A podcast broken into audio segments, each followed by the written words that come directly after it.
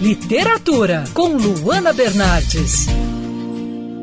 Inspirado por obras de grandes nomes da literatura, o jovem Ricardo Zalberg Ângulo escreveu o livro O Fardo da Lucidez, que fala sobre loucura e aborda a luta antimanicomial.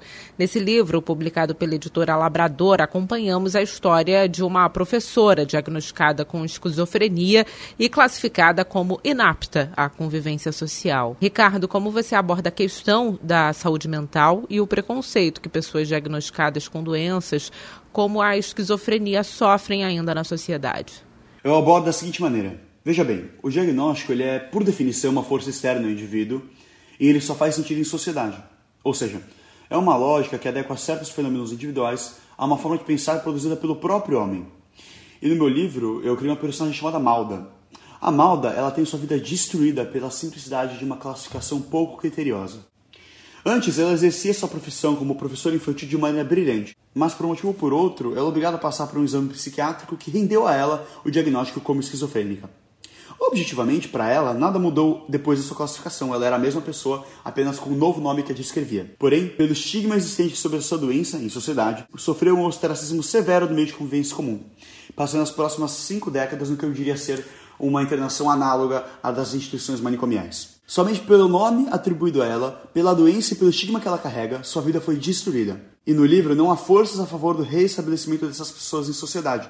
Ou seja, a segregação se mostra como a opção mais fácil e menos humana de lidar com Malda e com os outros pacientes do Instituto Wengar. E cabe ao protagonista Dante, médico de Malda, restabelecer a humanidade que foi arrancada dela e reinseri-la ao meio comum. E por fim, devo acrescentar que em uma sociedade com crescente necessidade de se classificar, é necessário discutir sobre a sentença que essas podem condenar o indivíduo, bem como a noção de que qualquer característica que se possa delimitar por uma classificação seja unicamente uma redução de uma humanidade. Pode parecer intuitivo, mas é bom lembrar: o humano não se esgota em seu diagnóstico. E como você se inspirou pelas obras de grandes nomes da literatura? Os escritores clássicos que eu leio, esses grandes nomes da literatura, eles viveram em países diferentes, em épocas diferentes, em circunstâncias diferentes e produziram obras brilhantes. É de uma arrogância muito grande eu querer escrever sem ler o que já foi feito. O conhecimento humano, ele é cumulativo. Se chegamos hoje onde chegamos, é por advento da linguagem. Ou seja, é indispensável para um escritor que se preza como escritor ler os clássicos. Sempre passava pela minha cabeça, enquanto eu escrevia, as grandes obras que eu havia lido e como eu queria algum dia escrever algo que perdurasse como elas. Isso, claro, respeitando o processo da boa literatura, que leva tempo, que leva anos, que leva treino, que leva experiência e que aproveita cada passo do caminho e principalmente essa primeira obra minha publicada chamada Fado da Lucidez. Podemos dizer que o livro tem o objetivo de quebrar uma barreira do estigma em relação a pacientes psiquiátricos? Quando a gente vê os personagens que eu escrevi, nenhum deles é verdadeiramente louco. Talvez o mais louco dentre os personagens seja o doutor. Ou seja, eles só estão condenados ao lugar em que eles estão condenados pela classificação a eles atribuída.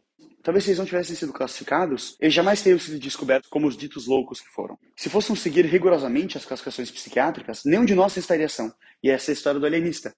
O meu livro tenta fomentar uma discussão muito antiga que tornou-se uma discussão jovem. Uma discussão sobre preconceito, uma discussão sobre humanidade. O Faro da Lucidez ele tem como objetivo não só destruir o estigma que existe, mas mostrar a real função dos diagnósticos, que é ajudar cada uma das pessoas que for diagnosticada a compreender sua própria realidade.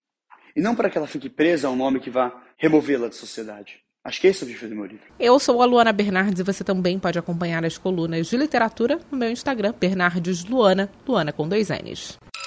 Quer ouvir essa coluna novamente? É só procurar nas plataformas de streaming de áudio. Conheça mais dos podcasts da Band News FM Rio.